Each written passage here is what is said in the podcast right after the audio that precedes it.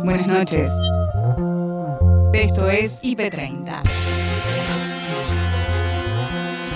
En 30 minutos te voy a mostrar lo mejor de la programación del día. Ahí vamos. En el IP30 de hoy, Tomás Balmaceda y la historia siempre fascinante de la Antártida, su nuevo libro. La verdad es que la Antártida es un territorio que todo el tiempo te expulsa y sin embargo, nada, la obsesión de muchísimos hombres y mujeres que hacen de todo para poder estar ahí y vivir una experiencia única como no existe en un continente que casi no tiene contaminación, que tiene la mayor cantidad de recursos de agua del planeta, es un continente además que tiene aire muy puro, todas las cosas que nos faltan acá. bueno, a salvo tres chilenos no hubo COVID. Juan Manuel Urtubey sostiene que la polarización del país no pone de pie a la Argentina.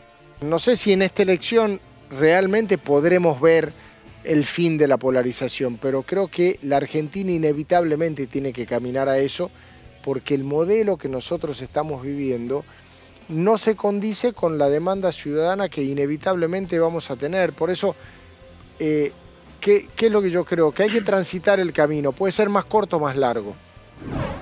Alerta por posible derrame de petróleo cerca de las costas argentinas. Desde Greenpeace aseguran que estamos a tiempo de evitarlo.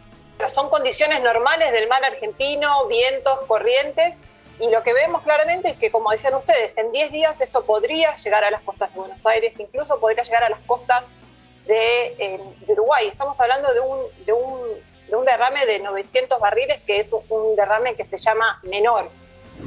Claudia Piñeiro recuerda, el reino es ficción. Cualquier similitud con la realidad es pura coincidencia. Hay un montón de evangelistas que, eh, que les pareció bien la serie, que les puede gustar, no gustar, le hubiera gustado que hiciéramos como yo también cuando veo otra serie digo, ah, qué lástima que me hicieron esto, qué bueno que hicieron esto otro. Pero no, no, no sienten repudio hacia lo que se cuenta porque saben también que es algo que puede ser verosímil, ¿no? Pero vean más que lo de la iglesia, lo que me preocupa es el recorte de los otros temas, ¿no? como dijiste vos, ¿por qué los otros temas no? ¿Por qué este tema sí? ¿Por dónde pasa la información de este martes? En IP Central, Gabriel Suede te cuenta lo que tenés que saber hoy. Hoy hubo dos anuncios importantes de parte del Gobierno Nacional. El primero lo repasamos, hecho por la ministra Carla Bisotti acerca de la llegada de, las vacunas, de la vacuna Pfizer que implica el inicio de la vacunación de la población adolescente en la Argentina sin comorbilidades en forma general. El otro anuncio estuvo a cargo del ministro de Turismo y Deportes, Matías Lamens, y tiene que ver con que vuelven el público a los estadios de fútbol. La prueba piloto va a ser el 9 de septiembre en el partido en el que Argentina, por la novena fecha de las eliminatorias, va a enfrentar a Bolivia. Esto es el 9 de septiembre. 30% de aforo para esta prueba piloto que según anunció Lamens, en realidad va a ser una prueba piloto para todo tipo de espectáculo deportivo, no solo, o para todo tipo de espectáculo masivo, no solo para eh, el fútbol, pero de ahí en adelante sí se va a ir incrementando eh, la posibilidad de que también haya público en los partidos del torneo local. Para el torneo local hay un protocolo propio de la liga profesional y por eso recibo a Pato Insúa, que hace Pato, buenas noches, que nos va a contar qué prepara la liga profesional para que vuelva la hinchada a los estadios. Hola Gaby, así es. Hay una iniciativa para que el público empiece a volver paulatinamente a los estadios. Lo estabas marcando bien lo que va a ocurrir con la prueba piloto que van a realizar en el partido que Argentina va a jugar con Bolivia por las eliminatorias, pero hay que ver cómo eso se puede eh, aplicar para que sea todos los fines de semana. Bueno, en principio habría también un par de pruebas pilotos dentro de la Liga Profesional eh, de Fútbol que implica un 30% de la capacidad del estadio cubierta solamente, no se podría exceder de ahí. Todos los espectadores tienen que estar sentados, con lo cual habrá que ver qué sucede, por ejemplo, con las canchas que todavía tienen eh, tribunas populares, sin asientos. Y o están vacías, o les ponen asientos o están vacías. O les ponen asientos o están vacías, o no sé, o capaz se ocurre algo más, eh, sí, pintar un círculo y una cruz para dejar un espacio. La idea es que estén todos sentados, que haya un asiento ocupado, tres libres y que se ocupe fila de por medio, o sea que la fila inmediatamente de adelante y de atrás estén libres. Eh, los protocolos sanitarios, estamos viendo similares a los de los centros comerciales, tiene que ver con el ingreso y el egreso de los estadios, porque este es un tema relevante también. Está bien, 30% de los estadios. Ahora pensemos en, por ejemplo, la cancha de River. Claro. Estamos hablando de cerca de 20.000 personas. Bueno, ¿cómo van a llegar esas 20.000 personas y cómo van a salir de esta Claro, la cola que en general es una cola en la que estás pegado con el resto de las personas. Exacto, habrá que ver ahí qué es lo que sucede. Habrá un horario, un determinado ingreso por, por horario. Por turno. Por turnos. Los baños. Se van a poder utilizar los sanitarios, pero también va a utilizarse protocolos similares a los que se está aplicando en los, en los shoppings para que la gente pueda, eh, digamos, asistir y obviamente lo que implica un partido de fútbol, digamos, seguir con la misma modalidad que antes, pero con menos cantidad de gente. ¿Para qué fecha te lo imaginas esto, Pato? Yo creo que a mediados de septiembre ya puede estar eh, iniciándose, digamos, habrá que ver, si funciona bien lo de las eliminatorias Argentina-Bolivia, me parece que esas ideas que tienen de empezar haciendo entre 3 y 5 estadios por fecha durante tres o cuatro fechas y a partir de ahí evaluar a ver cómo funciona eh, eh, el público, cómo se comporta el público, si es más o menos de acuerdo a lo que suceda, a lo que tenían pensado. Bueno, hay una lista de protocolos. Algunas, algunos datos son medios curiosos, por mm. ejemplo. Dice que eh, los, eh, la gastronomía va a seguir habilitada en los estadios, pero con el formato de takeaway.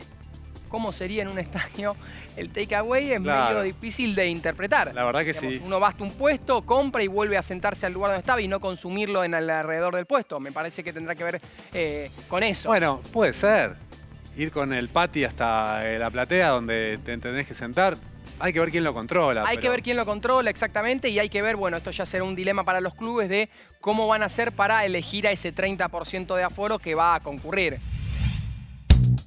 Tarde a tarde se actualiza la información de la mano de Agustina Díaz y Nacho Corral. Está del otro lado de la niña Ernesto Resnick, biólogo molecular, y con él vamos a hablar sobre las novedades que hay respecto de la variante Delta en todo el mundo, además, y también con el avance de la campaña de vacunación. Ernesto, un placer, como siempre, gracias por atendernos, Nacho Corral y Agustina Díaz. Bienvenido. Hola, buenas tardes, ¿cómo andan? Gracias. Bien, muchas gracias a vos por estar ahí. Bueno, ¿qué certezas tenemos sobre la variante Delta a esta altura? Eh, nos va sorprendiendo. Sabíamos muchas cosas, sobre, sobre todo que es eh, muy contagiosa. Sabíamos que no le escapa a las vacunas, pero ahora la, la, mezcla de las dos cosas, el hecho de que es tan contagiosa, y ahora que empezamos a conocer por qué es tan contagiosa, que hay más carga viral en la gente. Bueno, ahora le empieza, aparentemente, tenemos las noticias de Israel que no son muy alentadoras, aunque no son tan malas, pero que indican que con la variante Delta las vacunas tienen más problemas, no porque no funcione la vacuna, sino que porque la inmunidad que conocíamos hasta ahora, que era suficiente, pareciera empezar a ser no tan suficiente con un virus que una vez que se nos mete adentro es, eh, está mucho más presente, con lo cual después terminamos contagiando más. Así que se nos está escapando el virus por ese lado, que no lo esperábamos, la verdad. Hmm. Y Ernesto, en ese sentido, por ejemplo, lo que está pasando en Israel, eh, hubo información también sobre Nueva Zelanda, que de a poco con la expansión de la variante empieza a tener más restricciones. Eh, ambos países llegaron a una meseta en su vacunación, Nueva Zelanda mucho, mucho menos todavía, eh, Israel también. Los, los fallecidos que se están registrando son personas no vacunadas o incluso las personas vacunadas también en pocos casos están registrando fallecidos. Bueno, en Israel eh, eh, mayormente sigue siendo gente no vacunada, pero empezás a ver muchos vacunados con dos dosis de Pfizer, porque Israel vacunó todo con Pfizer, que también terminan en hospitales y algunos terminan en muerte. Ahora, eso era esperable, porque cuando tenés al 90% de la población de riesgo vacunada, eh, los casos que vas a ver en hospitales, muchos van a ser eso simplemente porque la mayoría de la gente está vacunada. O sea, es un, es un número relativo. De todas maneras, seguimos viendo que con las vacunas la gente vacunada termina mucho menos en hospitales, una fracción de la gente no vacunada, y muchos menos terminan en muerte. Vamos a ver algunos porque, bueno, de vuelta, este virus es una cuestión de, de probabilidad, ¿no? Una vez que si, si uno tiene vacuna y se encuentra con 10 virus, a lo mejor alcanza para no contagiarse y expulsarlo. Ahora, si se encuentra con mil partículas de virus, eh, se hace cada vez más difícil y eso es lo que estamos viendo. Ernesto, ¿y la variante Delta es menos letal o es que la gente está más vacunada? Entonces, bueno, el resultado termina siendo ese. Eh, eh, lo que sabemos es que es más o menos igual de letal. No, no, tenemos datos de que indiquen que sea peor. Lo que sí sabemos es que es más contagiante. Entonces, al ser más contagiante, obviamente, más gente termina en hospitales y, y más gente puede morir. Pero en sí, si a vos te agarra el virus de Delta o el anterior, pareciera, aunque hay algunos que dicen que es peor por esto de la carga viral, Hmm. eh, pareciera que la diferencia no es tan grande ahí. La diferencia está en la cantidad de virus que contagiamos y la cantidad de virus que portamos. Así que eh, to- to- esa parte todavía está por verse. La ministra de Salud de la Nación, Carla Bisotti, llegó desde Rusia con un cargamento de 650.000 vacunas Sputnik B. Brindó una conferencia de prensa con el cronograma de vacunación. Número importante de dosis, 1.4 millones de dosis en total, entre 400.000 de componente 1, 250.000 de componente 2 y 500 litros de eh, la sustancia activa, el granel, para 750.000 dosis que van directamente al laboratorio de Richmond para empezar la producción y continuar con esta cadena de producción y de control de calidad y liberación. Estamos también recibiendo eh, en los próximos días, para fin de esta semana, 300.000 eh, componente 2 de Richmond y principios de la otra, seguramente cuando esté también el control de calidad, otras 300.000. Tenemos pendiente de recibir 2.2 millones de dosis de AstraZeneca entre fines de esta semana y principios de la próxima del mes de agosto y dos llegadas más de eh, Sinopharm de alrededor de 768.000 y 680.000 dosis cada una también. Seguimos escalando, hasta ahora habíamos superado los 47 millones y medio de dosis. Con esta cantidad de dosis estamos bien cerca de los 50 millones para seguir avanzando con la vacunación. Estamos con una predominancia muy importante, arriba del 80% de segundas dosis aplicadas en este mes del total de las dosis aplicadas, llegando, superando los 12 millones de segundas dosis, con la expectativa de poder alcanzar esos 7 millones de dosis que eh, dijo nuestro presidente a fin de agosto y continuar y todavía escalar esa, eh, esa vacunación en eh, septiembre y octubre para seguir avanzando con las segundas dosis y poder trabajar en esto que decíamos, que nuestro objetivo sea disminuir las hospitalizaciones y la mortalidad. Así que trabajamos también en la Federación Rusa con Gamaleya, con el control de calidad de, de, las dosis, tanto de componente 1 y componente 2, con la perspectiva de seguir recibiendo en forma sostenida el granel para, su, para eh, la formulación del componente 2 y también seguir recibiendo en forma sostenida para poder escalar la vacunación mientras se realiza el proceso de Richmond las eh, vacunas de componente 2 además de componente 1. Eh, así que en principio este trabajo, este trabajo en conjunto que venimos haciendo con las jurisdicciones, ese esfuerzo, esa llegada, ese aduanaje, eh, recondicionamiento y distribución y lo mismo sucede en cada jurisdicción para seguir escalando las segundas dosis. El martes que viene tenemos reunión del Consejo Federal de Salud donde vamos a analizar el avance de estos pasos y ver cómo se puede seguir acelerando, siempre trabajando muy muy en conjunto con cada una de las jurisdicciones y las jurisdicciones con cada uno de sus departamentos y municipios. Juan Manuel Urtubey visitó los estudios de redacción IP, intercambió ideas con Andrés, Leandro y Patricia sobre los cambios que necesita la Argentina, dejando atrás la polarización de base que existe en el electorado, dice. No sé si en esta elección realmente podremos ver el fin de la polarización, pero creo que la Argentina inevitablemente tiene que caminar a eso porque el modelo que nosotros estamos viviendo no se condice con la demanda ciudadana que inevitablemente vamos a tener. Por eso, eh, ¿qué, ¿qué, es lo que yo creo? Que hay que transitar el camino. Puede ser más corto o más largo. Eh, claramente, soy consciente, hoy hay un espacio muy grande de los dos polos importantes de esta polarización de la Argentina, pero creo que eso va a ir cayendo. Juan Manuel, pero ¿por qué seguir insistiendo? Porque uno toma la, la, última referencia que tenemos, que es la elección de 2019, y las anteriores un poquito también, pero sobre todo la de 2019, y uno puede decir, bueno, la sociedad está representada. Digo, un 90% de la gente votó a, a, estos dos polos. ¿Por qué creer que hay un error en la Matrix ahí? No, no, o que yo, están lo que pasa es que creo que este modelo, yo digo, eh, es un dato de la realidad que no hemos sido exitosos en lo electoral, sin lugar a dudas. Mm. Ahora bien, hay un problema estructural en la Argentina que esta matriz que funciona bien electoralmente, funciona muy mal en la gestión. La Argentina necesita recuperar. el problema de la Argentina se resuelve o con capital o con flujo. O sea, necesitamos plata o tiempo. Mm. La pregunta es, ¿plata tenemos? No tenemos, necesitamos tiempo. Para eso tenemos que recuperar confianza en esta lógica de polarización absoluta, de confrontación permanente. Técnicamente es imposible que lo podamos lograr. Por eso digo, no dudo que electoralmente es exitosa la matriz que funciona para la elección, bárbaro. Funciona para poner de pie la Argentina, no. Esto es un dato de la realidad. Entonces, yo sigo insistiendo en eso. Si nos va mal electoralmente, una pena. Siempre te gusta ganar, hoy en la vida. Pero creo que es suma cero porque vos podés ganar, buenísimo. Pero si luego no tenés herramientas para lograr que la Argentina vaya para adelante, ¿qué sentido eh, Vos tenés, a ver, eh, cuando hace unos días, o ayer creo, en la entrevista que dio ayer, Macri decía, se viene el momento del peronismo de Pichetto, referenciando a algún peronismo que le preguntaba si había algo por afuera del frente de todo. Vos sos un dirigente del peronismo histórico, eh, que sabés decodificar los mensajes y los escenarios, y quería preguntarte justamente eso. ¿Vos ves un movimiento del peronismo masivo y con potencial por fuera de las alianzas mayoritarias? Yo creo que se puede trabajar.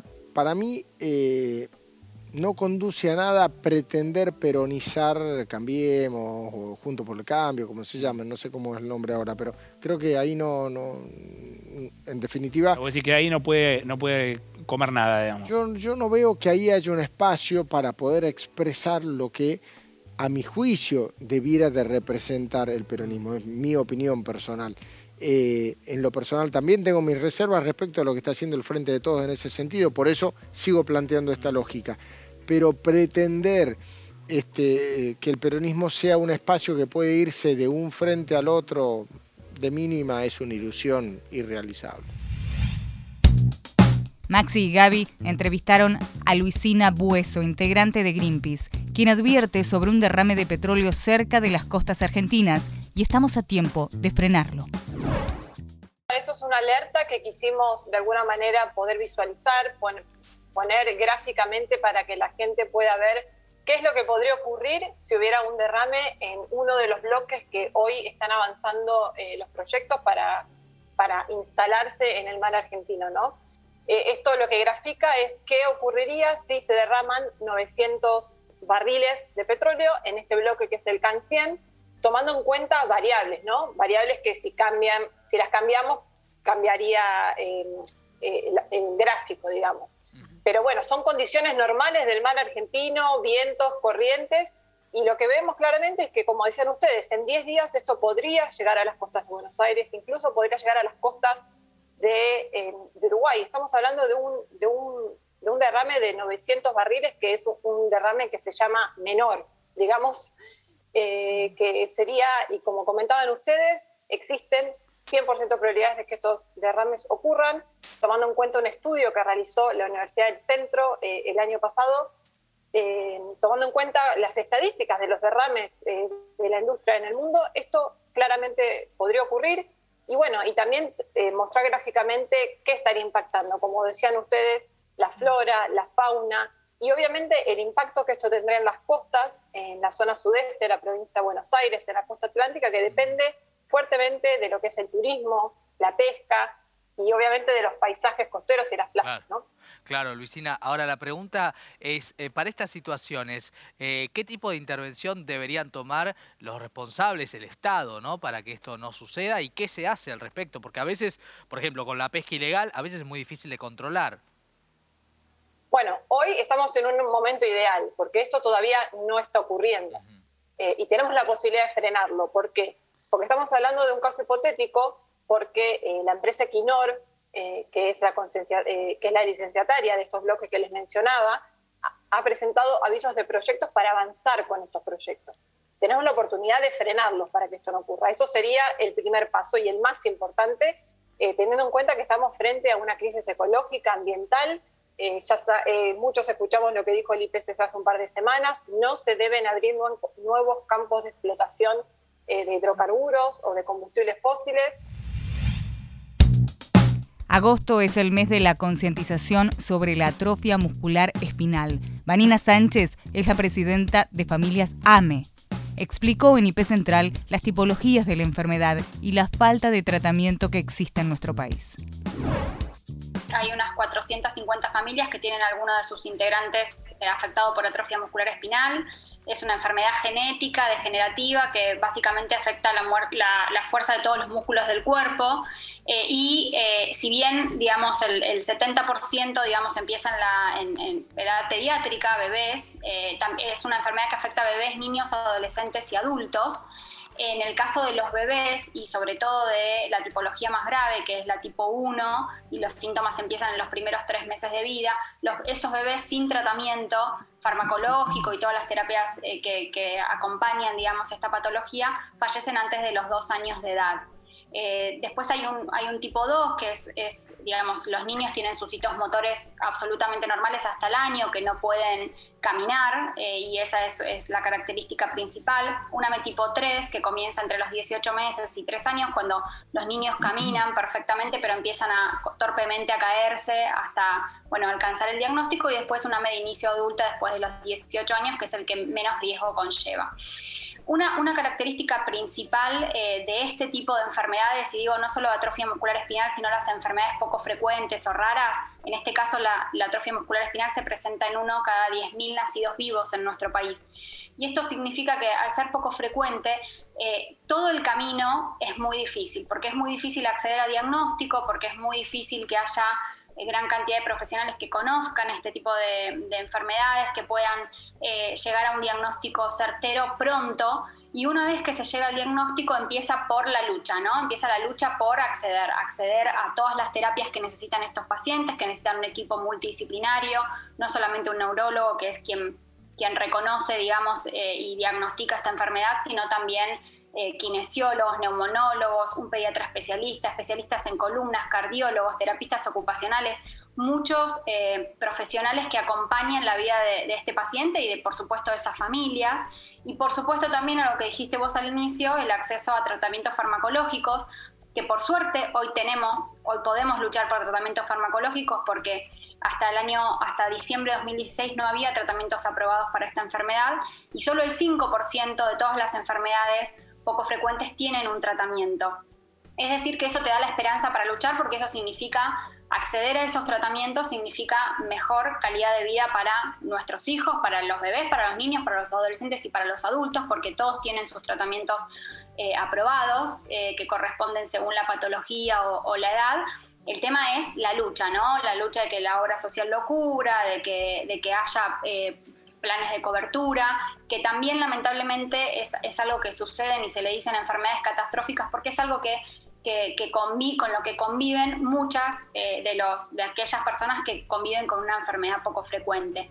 Y agosto, como vos dijiste, es el mes de concientización, es un mes en que en todo el mundo se trata de hablar de atrofia muscular espinal, de que se conozca esta enfermedad, de que, las sociedades, digamos, que nos acompañan puedan empatizar con, las dificultades con las que vivimos este, estas familias. Tomás Balmaceda, doctor en filosofía, periodista, docente y apasionado de su profesión, se tomó el café del día con Nico Artusi y cuenta sobre su nuevo libro Antártida en principio realmente nos pareció como una epopeya antártica, porque empezamos con entrevistas, luego nos metimos en el mundo de los archivos, y bueno, en la vieja normalidad, en la Biblioteca Nacional, la Biblioteca Nacional, la Hemeroteca, incluso la Hemeroteca de TEA, por ejemplo, que tiene revistas más contemporáneas.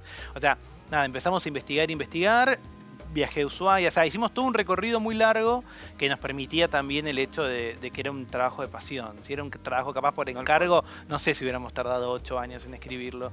Y sí, salió en febrero y estamos re contentos porque al día de hoy, eh, no sé, la semana que viene vamos a ir a un colegio, porque un colegio secundario lo leyó, entonces estamos contentos con eso, lo presentamos en Córdoba la semana pasada, cosas de la virtualidad, viste, que quizás ahora en Córdoba interesó más, entonces, y tenemos nada, en todos lados hay antárticos, en todos lados eh, hay personas que o sueñan Argentina con la Antártida la visitaron y, y nos pasó una cosa increíble. Nosotros contamos muchas historias y contamos muchas historias locales, eh, pero nos, nos apareció una que no teníamos. Un hombre, supongo 60, 70 años, no sé la edad, eh, nos mandó unas fotos. Él cuando tenía 8 años, con su familia, estaba en Base Esperanza y tuvo peritonitis y no tenían las formas médicas de atenderlo.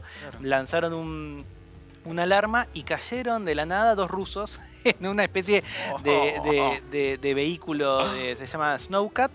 Él no hablaba ni siquiera inglés, estamos hablando hace 50 años. Se lo llevan, no pueden ir nadie porque no entra más gente y lo devuelven sin el apen, sin el, el- el peritonitis, no sé, o sea, lo, lo- lo- devuelven operado, eh, sano y salvo. Y él solo tiene la imagen que sacaron una foto ahí con las cámaras en ese momento de estos dos rusos. Y hoy es un adulto mayor que vive ahí, está jubilado, tiene sus nietos, todo. Pero bueno, vivió esa, Es esa historia. historia. Y nos mandó las fotos y era bueno, los quiero encontrar. ¿Cómo encontrarse a estos rusos? Bueno, Es ahí arranca claro. Una, un nuevo capítulo. eh, si alguna vez hay una reedición, tenemos que contarlo porque son esas y capaz hoy está, eh, no me acuerdo el nombre de este cordobés, pero digo, es un vecino, es, un, es alguien más de su comunidad que, bueno, a los ocho años, dos rusos en medio del blanco No, es aparecieron. increíble. Es increíble porque parece una historia propia de los expedientes secretos X. Y recordemos, lo que somos muy fanáticos de la serie, que todo el misterio estaba ahí, en la Antártida. Exactamente. Todo el misterio, nueve temporadas, tres películas, unas malísimas, otra, el regreso, todo,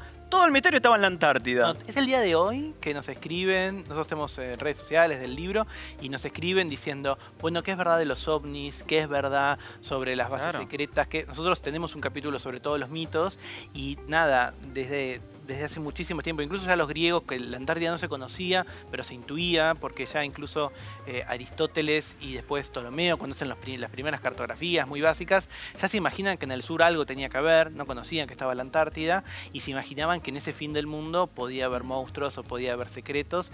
Entonces, bueno, y hoy sí, como es el único lugar Hoy uno busca, qué sé yo, el lugar donde nació o donde, qué sé yo, tomó un café alguna vez en Nueva York y tenés, qué sé yo, Google Maps y vas hasta la puerta y lo recorres como si estuviera en auto. Todo eso, como esa magia se perdió. Pero la Antártida es el último lugar del que no tenemos registro fotográfico de todos. Hay fotos satelitales, pero hay zonas que o nunca fueron, digamos, pensadas por el hombre o los satélites no están disponibles. Entonces genera mucho misterio. Si uno entra a YouTube vas a encontrar gente que dice que vio una nave espacial, que vio- lo vio a Hitler, hay de todo. Contamos un poco eso en el libro, pero incluso si hay gente que el día de hoy nos escribe y nos cuenta eso. ¿Será verdad? ¿No será verdad? Misterios. El Reino es una serie. Cualquier similitud con la realidad es pura coincidencia. Claudia Piñeiro es la coautora del guion y al parecer la que desató la polémica menos pensada. Yo sigo pensando que la función de muchos de nosotros que, que estamos frente a una cámara, ustedes o, o yo escribiendo, es marcar los recortes que se hace para manipular a la gente. Entonces, cuando se recorta eh, y se, eh, digamos, en un texto, ¿no? De, de- de repudio o de que no le gusta a determinada congregación o a determinada organización con poder económico y político dentro de, o que pertenece a algunas iglesias de una congregación, y se hace un recorte para dejar que la única persona eh, culpable de eso es, soy yo, en este caso, eh, cuando en realidad hay un co-guionista que hizo la mitad del trabajo conmigo, cobró la mitad del trabajo que, que cobramos, o sea, es exactamente el 50% mío, el 50% de Marcelo Piñeiro, pero solamente dejaron en mí porque ellos atribuyen con esa supuesta este, em, manera de pensar que tienen que yo eh, lo hago por una revancha o por no sé qué cosa, no sé, ni, ni me interesa analizarlo porque la verdad que no tiene sentido analizarlo. Pero quiero decir, hicieron un recorte, Netflix no tiene nada de malo, KS no tiene nada de malo, los actores son maravillosos, Marcelo Piñero lo nombramos pero lo dejamos por ahí y acá la que trajo la manzana para el veneno, viste, con la, con la viborita y convenció a todos y que consiguió los fondos, porque además convencía a Netflix, todo para los fondos, soy yo, parece. Es como un relato igual, o sea, podrían hacer una serie de Netflix con esto perfectamente. Eh, Ese recorte me parece llamativo. Otro recorte que me parece llamativo es de otra gente que no tiene esa mala intención, eh, pero que tiene a veces como... Me, me llama la atención que el recorte lo hagan sobre, solamente sobre las iglesias cuando la...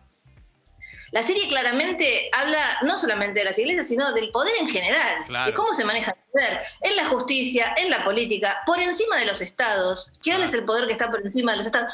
Eso parece que no importa. Lo que importa es eh, ¿qué iglesia evangelista es esta? Y si esa iglesia evangelista dice Jesús o dice Cristo, o si usa la crucecita Mercedes Morán o no la cruza, que, que además es una cosa de vestuario, yo no puse en el guion, pónganle una crucecita a Mercedes Morán, el vestuarista lo puso, no pasa nada con eso.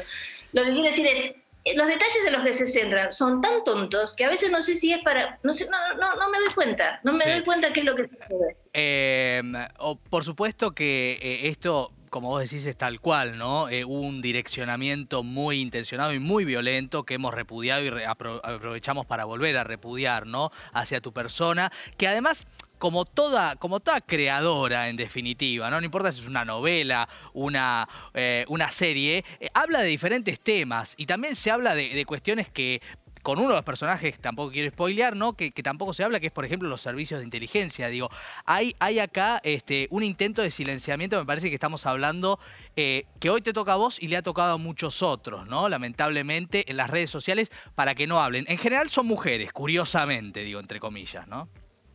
Sí, en general son mujeres, en general las mujeres, aparte me me, me, impactan algunas cosas. Por ejemplo, los que te dicen, fuerza, seguí igual, no te vayas. Y vos tenés ganas de decirle, sí, claro, pero yo la que me comí 200 millones de mensajes amenazantes, horribles, también un montón de mensajes de gente que estuvo en escuelas evangelistas y que me contaban cómo fueron abusados o cómo, o cómo le sacaron la plata también, porque yo no había hablado de esos temas con nadie, yo inventé una historia, con Marcelo Piñero inventamos una historia y nos basamos en hechos periodísticos que hemos leído, en, en, eh, videos de YouTube, etcétera. Ahora, la realidad es que este fin de semana me escribió un montón de gente para decirme que le había pasado cosas parecidas dentro de las iglesias evangélicas. También mucha gente que fue feliz en las eh, iglesias evangélicas y que lo sigue siendo y que no está de acuerdo, porque también es cierto una cosa, así como el reino no representa todo el evangelismo, representa una ficción, es un contrato, yo hice un contrato ficcional, eh, ficcional con Marcelo. Te vamos a contar este cuento, ¿querés escucharlo? ¿Lo escuchamos? ¿Lo querés escuchar?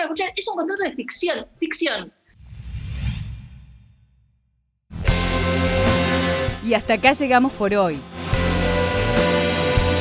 Acordate que podés ver las notas completas en nuestro sitio www.ip.digital y en nuestro canal de YouTube búscanos como IP Noticias y suscríbete. Hasta la próxima. Buenas noches.